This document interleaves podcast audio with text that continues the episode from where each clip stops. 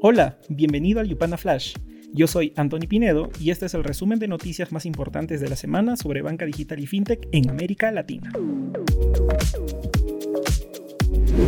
Esta semana, el grupo Credit Corp de Perú ha hecho el primer acercamiento formal de la banca peruana con la industria cripto, ya que contrató a inicios de este mes a Lenin Tarrillo como Product Owner de criptomonedas y blockchain en el Banco de Crédito del Perú.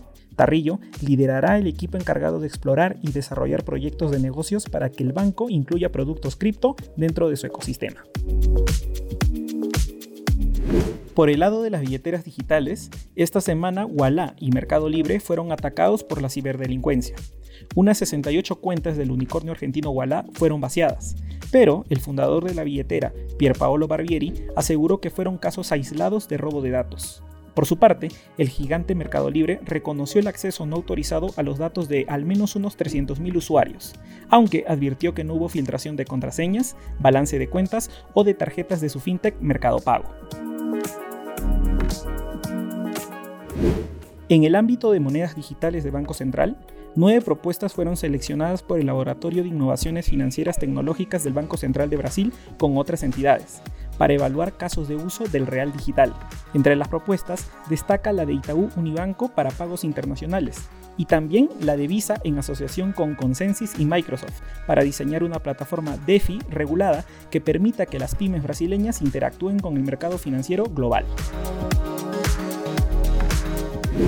También esta semana, la fintech brasileña Creditas presentó sus resultados de 2021 y aunque aumentó ingresos en un 159%, su pérdida anual alcanzó los 69 millones de dólares, una cifra sustancialmente mayor a la del 2020.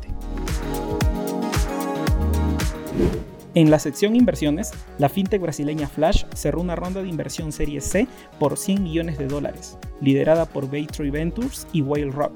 Asimismo, la empresa de servicios contables de Brasil, Contabilizei, cerró ronda Serie C de 60 millones de dólares liderada por SoftBank. En la misma línea, la empresa de pagos Juno recaudó 10 millones de dólares en ronda semilla liderada por las firmas Andreessen Horowitz, Monashis y Kasek. En el ámbito de las adquisiciones, Next, el banco digital perteneciente al grupo financiero brasileño Bradesco, adquirió la plataforma de pagos Arin. Con esta compra, NextShop podrá integrar pagos PIX y abordar otros métodos de transacción. También en Brasil, el grupo Primo adquirió Grau, una fintech de educación sobre inversiones y cuenta digital. Con la operación, Primo planea reforzar su plataforma y abordar la vertical de inversiones online. Por el lado de nombramientos, la billetera digital y fintech de remesas Global 66 designó a Mario Cruz Aguilar como Country Manager para Perú. Finalmente, es sabido que la inteligencia artificial está emergiendo como una tecnología fundamental para la innovación en servicios financieros. Pero, ¿cómo impactará esta tecnología en la industria y cuáles son los casos concretos que los jugadores deben empezar a aplicar? Apúntate a nuestra clase magistral para saber cómo la inteligencia artificial permitirá el crecimiento de los negocios fintech, ofreciendo protección e innovación. Te esperamos este 15 de marzo. Esto fue el Yupana Flash. No olvides compartir esta nota de voz y quedarte atento a nuestras redes, porque el lunes conoceremos cómo el banco de inversión Credit Capital está aumentando su eficiencia a través de una política de gestión de datos. Nos vemos la próxima semana.